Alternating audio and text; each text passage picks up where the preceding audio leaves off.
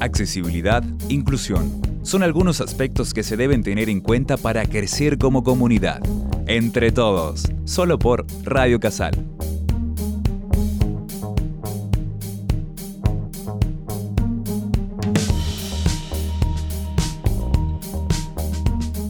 Muy bienvenidos a un nuevo programa Entre Todos. Hoy, bueno, tenemos, de vuelta tenemos invitados de lujo. Hoy nos van a acompañar el doctor Martín Jerónimo y la doctora Fernanda Domínguez del Instituto de Derecho para Personas con Discapacidad del Colegio de Abogados. Y nos va a acompañar también la profesora Adriana Pauna de la Comisión de Accesibilidad de la Universidad Católica de Salta. Y vamos a hablar vamos a hablar de un conversatorio que vamos a hacer, vamos a, hablar vamos a seguir hablando de políticas inclusivas, pero primero vamos a empezar con los dichos de la Madre Teresa de Calcuta, que es la que siempre nos motiva. Y en esto de los derechos de las personas, de los animales, qué lindos los escritos que tienen porque fuera del programa lo escuchaba hablar a Martín y Adriana sobre el tema de los cohetes de los animales, la nueva ley para los chicos que tienen TEA, o sea, autismo, eh, que eso hemos hecho un programa a fines del año pasado por el tema de los cohetes. Bueno, la doctora es autora, la doctora Fernanda es autora de la ley para cuidar a estos chicos. Entonces, bueno, vamos a empezar lo que es los animales, porque ellos sufren tremendamente también, juntamente con los chicos con TEA, eh, lo sufren los animales. Entonces, bueno, los dichos de la Madre Teresa son buenísimos. Empezamos. ¿Por qué amar a los animales? Porque lo dan todo sin pedir nada porque ante el poder del hombre que cuenta con armas, son indefensos, porque son eternos niños, porque no saben de odios ni guerra, porque no conocen el dinero y se conforman solo con un techo donde guarecerse del frío, porque te dan a entender sin palabras, porque su mirada es pura como su alma, porque no saben de envidia ni rencores porque el perdón es algo natural en ellos, porque saben amar con lealtad y fidelidad, porque dan vida sin tener que ir a una lujosa clínica, porque no compran amor, simplemente lo esperan y porque son nuestros compañeros, eternos amigos que nunca traicionan, y porque están vivos, por eso y mil cosas más merecen nuestro amor si aprendemos a amarlo como lo merece, estaremos más cerca de Dios. Hermosas palabras y ella lo completa.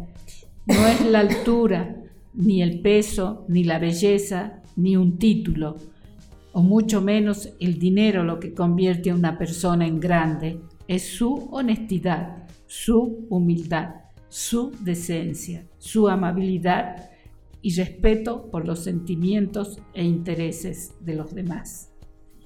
Bueno, esto también hace a lo que vemos diariamente con las personas con discapacidad, ¿no? Bueno, eh, ahora los saludo y bienvenidos Martín, Fernanda y Adriana. Vamos a hablar del el tema que es importante que es, como bien decía en otro programa Martín, qué importante ir haciendo las charlas, todo, porque también hay un dicho en educación inclusiva que dice, solos avanzamos más rápido, pero en equipo llegamos más lejos y conseguimos nuestros objetivos. Entonces la importancia de ser las varias gotitas del océano que hablamos en el programa anterior.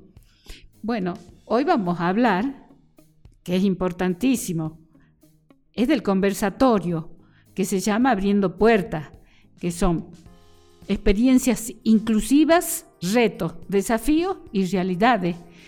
¿Por qué es importante realizar todo este tipo de eventos para crear conciencia? Y bueno, aquí tenemos los especialistas y hoy el programa es de ellos. Bueno, muy bienvenidos chicos. Muchas gracias Alejandra. Muchas gracias Alejandra, ¿qué tal? Eh, saluda a tu audiencia ah, y muchas gracias por esta nueva invitación. Sí.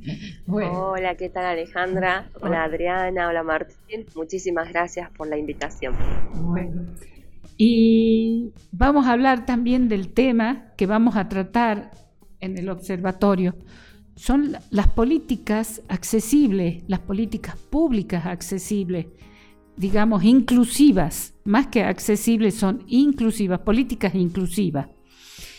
Y bueno, vamos a preguntarle a Adriana cómo ella ve el tema en las universidades, las políticas inclusivas, cómo se va luchando, porque es una lucha diaria, se va luchando y, se va se va yendo poco a poco y vamos logrando así cosas, muy poco a poco, como gotita. Y Martín y Fernanda nos van a acompañar de la parte, como vos bien decías, del derecho, que ya existe, que el derecho que eh, eh, que tiene que ser aplicado, que no venimos a pedir, sino a exigir el derecho. Bueno, eh, bueno, Adriana, contanos de las políticas inclusivas en la universidad, cómo se va de a poquito, qué se va consiguiendo, cómo se va logrando el camino este que es tan arduo. bueno, es un poco lo que vos estabas diciendo a nivel de presentación. En el nivel superior, hace unos años atrás, no, no tantos, perdón, eh, era casi impensado que un alumno con discapacidad pudiera acceder a una carrera eh, universitaria, a un estudio superior. Hoy ya es una, una situación, eh, usando términos de esta mesa, del derecho, que la convención vino a claramente explicitar que la educación, más allá de los niveles, es un derecho para todos, ¿no? De formación, de, eh, para todas las personas, sin distinción de su condición. Em, y bueno, a partir de este desafío, la universidad, las dos universidades acá en Salta, la UNSA y, y, la Universidad Católica, yo voy a hablar más de la Universidad Católica a la cual pertenezco, eh, se pusieron obviamente a trabajar sobre esta temática en cuestión. Y la Universidad Católica comenzó, vos pensás que la convención es del 2006, se aprobó en el 2008 y nosotros en el 11, en el 2011, 2012 ya empezamos a trabajar, o sea que fue casi inmediata la situación. Y a trabajar quiere decir a prepararnos y nos seguimos preparando. Como diría la señora Mirta Legrán, el público se renueva, siempre hay que estar diciendo, este, por ahí parecen las mismas cosas, pero bueno, hay que decirlas y, repetirlas. Y, esto que tiene que ver con la concientización que decía Martín, que no es un tema menor, porque eh, ¿a qué llevamos con esto? A un cambio cultural. Hay muchísimos prejuicios, hay muchísimos conceptos preexistentes que están como muy fijados en, las generaciones, entonces romper con esas barreras actitudinales y cambiar la cabeza, o sea, reaprender en, en esta nueva forma que nos invita a la accesibilidad, que pasamos de excluir a la persona con discapacidad a trabajar hoy por un pleno convivir, como lo dicen. Ya incluso avanzaron un escalón más que no es inclusión, sino es convivir. Ya tenemos que pensar desde cada lugar profesional, desde cada eh, edad que tengamos, desde cada actividad que desarrollemos, desde cada rol, en convivir con todos. Y la Universidad Católica em, se puso como política, dar respuesta. Por supuesto que no es fácil porque es romper barreras, romper, como decía, prejuicios. En la parte académica tenemos recursos, tenemos formas que los docentes, sobre, sobre todo los docentes que tienen años de experiencia y de prestigio, les cuesta eh, romper y adaptar. Eh, por ahí es más fácil hoy con los docentes nuevos, pero em, no desmerezco y al contrario valoro la experiencia, pero es más difícil por ahí romper eh, mm. esos esquemas de enseñanza para generar un aprendizaje y llegar a todos los alumnos por igual.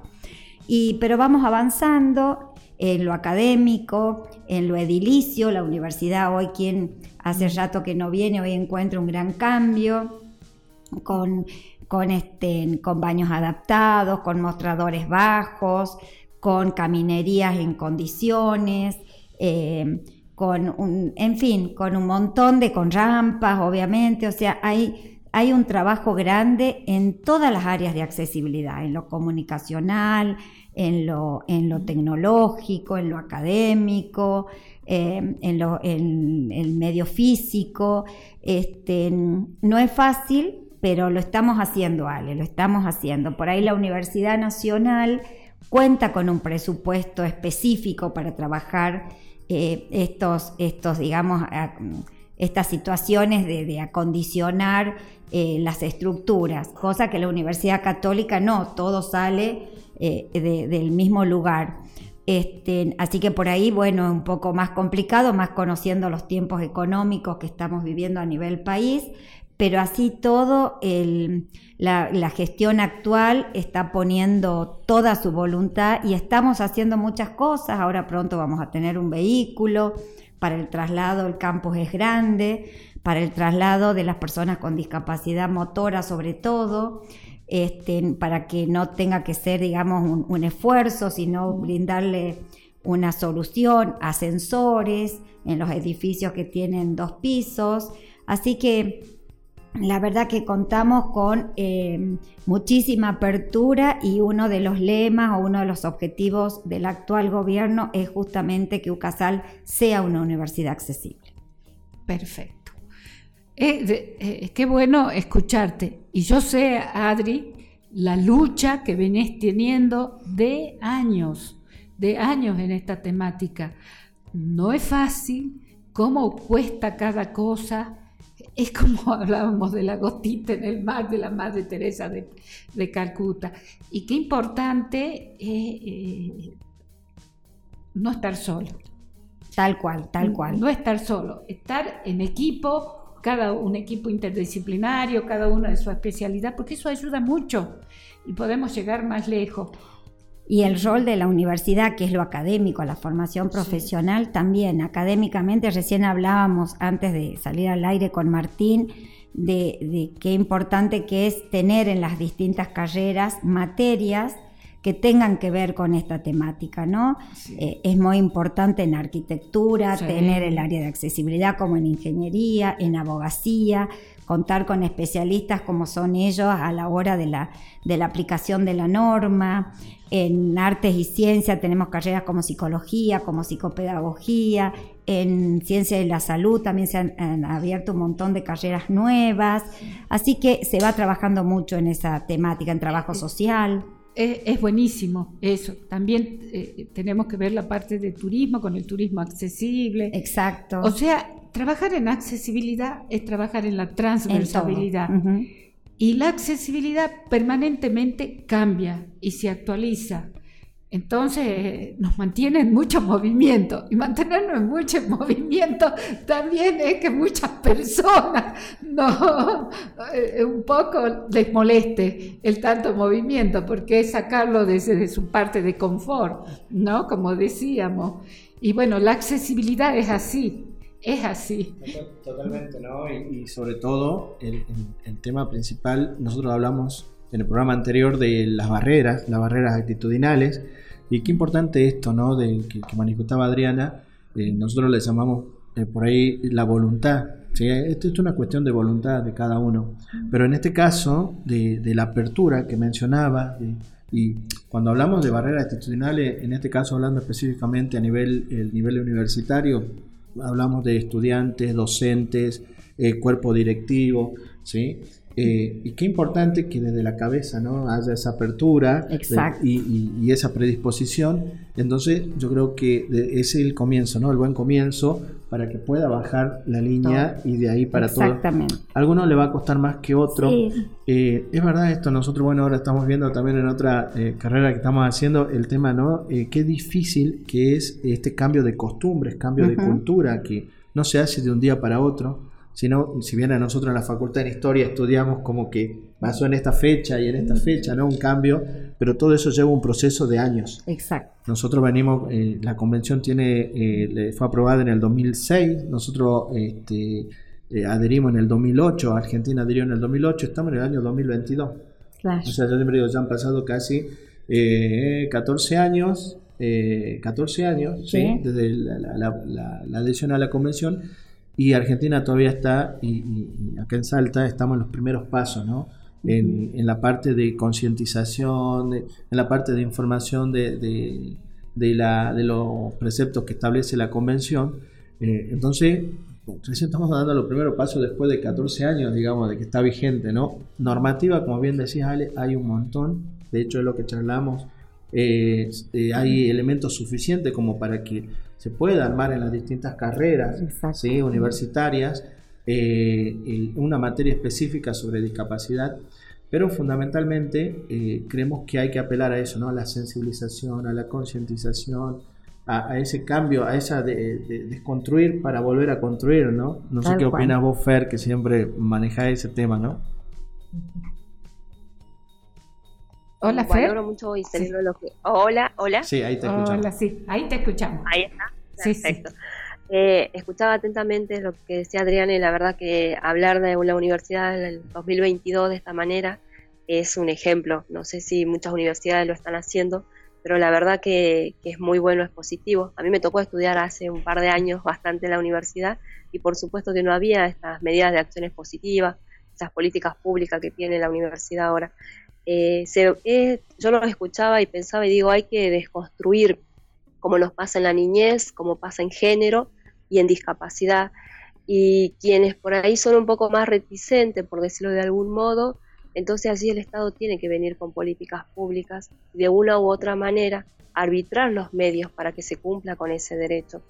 No es tanto por ahí lo que a uno quisiera, yo siempre digo, tu derecho termina donde empieza el derecho del otro. Entonces, a tener en cuenta siempre eso, ¿no? En el programa anterior hablábamos del respeto. Eh, si yo digo a alguien, manifiesto, y es porque es así, está en la ley, no tengo por qué ir a rogar un derecho, ir a pedir por favor un derecho, tengo que exigirlo y tengo las normas, los elementos legales para hacerlo, pues entonces lo voy a hacer. Y es como yo comentaba, ¿no? El rol importante que tiene el Poder Judicial eh, en este caso, ¿no? De, obligar, de ordenar mediante una sentencia a que cumplan. Eh, esos son los casos ya extremos cuando hay una arbitrariedad manifiesta de la otra parte que es reticente a querer realmente respetar y hacer valer los derechos que tenemos, que tienen las personas con discapacidad o el grupo vulnerable de que estemos hablando, ¿no? Al principio le hablabas vos de los animales, el tema de la pirotecnia sonora cero, por ejemplo, y estamos muy contentos en el trabajo que se realizó. Eh, y no solamente beneficia a los niños con hipersensibilidad auditiva, sino también a los animales, al medio ambiente, a los adultos mayores, a las personas enfermas, a los, las personas que estuvieron en la guerra de Malvinas, o sea, eh, como hablábamos ¿no? el otro día, no, no esperemos que nos pase para ser inclusivos. Eh, y hay reticencia, a mí personalmente, y se lo comentaba Martín, y, siempre me, ha tocado de gente que cuestiona eh, el por qué esta lucha o por qué hacer esto y tenés que explicarle. Eh, hay una cabina sensorial que es una experiencia de familias TEA Salta, les mando un saludo a las chicas, eh, donde uno puede percibir un poquito lo que siente una persona con hipersensibilidad auditiva y ver imágenes de lo que causa la pirotecnia sonora de alto impacto o sea, nunca estuvimos en contra de la pirotecnia, sino la de alto impacto. Lo lumínico, todo lo demás disfrutemos. Y si aparte disfrutar, es disfrutar que disfrutemos todos una fiesta, no solamente un grupo de personas a los que estamos mal acostumbrados. Eh, entonces poder hablar, ¿no? Y cuando uno le informa, uno dice, yo siempre le digo a las chicas en las cuales asesoro, no, es, es eh, informarle a la gente, eh, no ir en contra, sino uno tiene que informarle, contarles, comentarle. Ahí viene lo de empatizar, ¿no? Lograr que el otro pueda empatizar conmigo, que quizás un poquitito pueda empatizar con esto. Y es el trabajo que hace cada uno, como bien mencionaba, eh, como mencionaba Ale, como mencionaba Adriana, del rol, del trabajo que le toca a cada uno.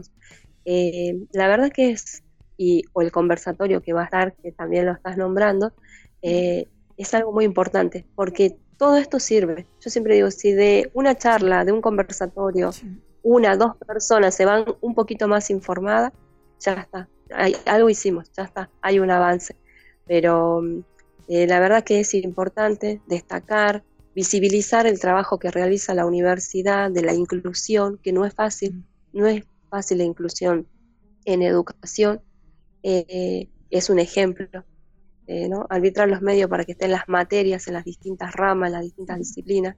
Eh, vamos a empezar como a desconstruir de a poquito. Ojalá lo lleguemos a ver nosotros, pero bueno, seguramente se va a ir dando. Y seguiremos, Fer, seguiremos en la lucha. Como dice la Madre Teresa de Calcuta, a veces sentimos que lo que hacemos es tan solo una gota en el mar, pero el mar sería menos si le faltara una gotita. Así que estas gotitas que tenemos acá son muy valiosas. Yo diría que son un litrito, un litrito de agua. O sea, todas las personas son, muy valiosas. Una sequía ya. Sí, una, oh, ojalá. Estaría bueno, estaría bueno hacer eso y, lograr ¿no? que sea un río para que llegue a ese mar y pueda contagiar a todos. Llegue al mar. Totalmente. Y eh, para darle fundamento jurídico, que es a lo que nos invitaron, Fer, a todo lo que estamos hablando, ¿no? informarle a, la audiencia, eh, hablamos mucho de la convención. La convención establece justamente lo que estamos hablando en el preámbulo, ¿sí? en el inciso B, eh, establece que dentro de, esta, de estos principios que establece el preámbulo, dice, reconociendo la importancia de la accesibilidad al entorno físico, social, económico y cultural, a la salud y a la educación y a la información y las comunicaciones para que las personas con discapacidad puedan gozar plenamente de todos los derechos humanos y las libertades fundamentales. A su vez, en el artículo 4, ¿sí? en, el, punto 1, eh, establece los estados partes se comprometen a asegurar y promover el pleno ejercicio de todos los derechos humanos y las libertades fundamentales de las personas con discapacidad sin discriminación alguna por motivo de discapacidad a tal fin, los Estados partes se comprometen, y en el último inciso I, de lo que estamos hablando, promover la formación de los profesionales y el personal que trabajan con personas con discapacidad respecto de los derechos reconocidos en la presente convención a fin de prestar mejor la asistencia y los servicios garantizados por estos derechos. Y por último, en el artículo 24, que habla de la educación inclusiva, ¿sí? En, la primera parte, que es lo que eh, hablamos eh, fuera de aire con, Adriana, eh, que habla de la educación inclusiva, nos dice que los Estados partes reconocen el derecho de las personas con discapacidad a la educación, con miras a hacer efectivo este derecho sin discriminación y sobre la base de la igualdad de oportunidades. Los Estados partes asegurarán un sistema de educación inclusivo a todos los niveles, ¿sí? así como la enseñanza a lo largo de la vida con miras a Acá cuando hablamos, la convención nosotros siempre decimos, eh, si bien hay normativa interna que tenemos en nuestro país, por ejemplo tenemos la resolución 311 de barra 16 del Ministerio de Educación, eh, por ejemplo la resolución no trata la parte eh, universitaria, ¿sí? existe un vacío legal en ese punto con respecto a, la educación universitaria. Celebro igual que Fernanda y felicito ¿no? la gestión que está haciendo la Universidad Católica con esto que mencionaba Adriana, también tenemos conocimiento que la UNSA eh, está haciendo, pero quedó como una parte eh, autárquica ¿no? de cada universidad de acuerdo a lo que ellos crean. No, no existe una normativa específica. No, porque son independientes las universidades, o sea, no entran dentro, del, sistema educativo formal. Pero a la vez, nosotros siempre decimos, aplicamos lo que es la convención y la convención dice en todos los en todos los niveles. ¿sí? O sea que eh, hay un vacío legal en, cuanto a, ver de qué manera. ¿no? Sí, tenemos la ley de educación superior, que es de la que nos regimos, que la ley bueno, como cada ley de educación se basa en la convención, ¿no? Claro, totalmente. Entonces esa ley sí marca clarito los derechos. Bien, entonces ese es el marco legal por el cual nosotros estamos hablando de esto, no que seamos unos locos, si bien somos, no. nos tildan de locos muchas veces, pero no es una... No. es una apreciación subjetiva, ¿sí? sino que justamente es basado en un fundamento jurídico y en base a una realidad que estamos viviendo y una realidad que tiene que modificarse y fundamentalmente en esto, ¿no? Que uno, como bien decía Adriana, uno, eh, los actores pasan a ser distintos y parece que uno siempre dice lo mismo, pero en realidad es la idea que tiene que él, es como uno dice, ¿no? La semillita que uno planta en la sociedad para que germine y crezca, eh, que esto, ¿no? De eh, la, voltear la barrera actitudinal, ¿sí? Hablando en este caso de educación, eh, nosotros, bueno, sabemos porque trabajamos y tenemos caso en, el ámbito de educación y sabemos que es no solamente, además nosotros nos vamos un poquito más allá porque pasa en los estudiantes, pasa en los docentes, pasa en el cuerpo directivo y nos vamos un poquito más allá, pasa en los papás. Sí. En el grupo de papás que tenemos que dar charlas de, a los papás. En el grupo familiar. En el grupo familiar, porque desde ahí viene ¿no? la discriminación, ese es el punto viene ese pensamiento, ¿no? Eh, en donde eh, los chicos eh, muchas veces en la escuela repiten lo que escuchan en la casa, ¿no? Y, nos pasa que por ahí los chicos entienden mucho más rápido lo que es la inclusión que los papás. Son los papás los que exigen, no quiero que mi hijo esté con él, no quiero que mi hijo vaya a este grado, o piden el cambio ¿no? de, de, grado porque hay un, un niño con discapacidad. Entonces, bueno, esa es nuestra tarea, digamos. Sí, excelente. Excelente, tenerlos a ustedes, bueno, y el tiempo se nos fue, se nos fue. Así que, pero esta charla la vamos a seguir, vamos a seguir invitándolos, chicos, porque queremos ser un río. queremos, vamos a este, llegar, vamos a sí, queremos crear conciencia, queremos sensibilizar a todas las personas. Y estas charlas, los conversatorios, son ideales, nos ayudan a crecer, nos ayudan a crecer. Así que quería agradecerles muchísimo. Este es un equipo de lujo, el que nos acompañaron y los que nos acompañan, porque hemos tenido muchas personas con discapacidad contando sus vivencias y uno aprende muchísimo de las vivencias de las personas con discapacidad, porque necesitamos sus vivencias para poder, desde el lado en que estamos, cómo podemos ayudar, porque la discapacidad es asunto de todos, no es de uno ni de dos, es de todos. Así que Muchísimas gracias. El haber compartido con ustedes ha sido un lujo y vamos a seguir compartiendo. y le agradezco mucho y nos vemos en el próximo programa. Bueno, gracias a vos, Ale, y acá al equipo de profesionales con, los cuales compartimos, Fernando y Martín. Gracias. Gracias, Ale, gracias por la invitación y, bueno, siempre dispuestos para lo que necesiten, eh, estamos dispuestos tomada la palabra. Muchísimas gracias, Ale querida. Muchas gracias. Un beso grande para Martín y Adriana. Un placer como siempre. Buenísimo. Gracias. Gracias, Fer. Gracias, chicos. hasta la próxima. Humanizarnos frente al otro es uno de los objetivos que debemos alcanzar. Pongamos en práctica todo lo aprendido.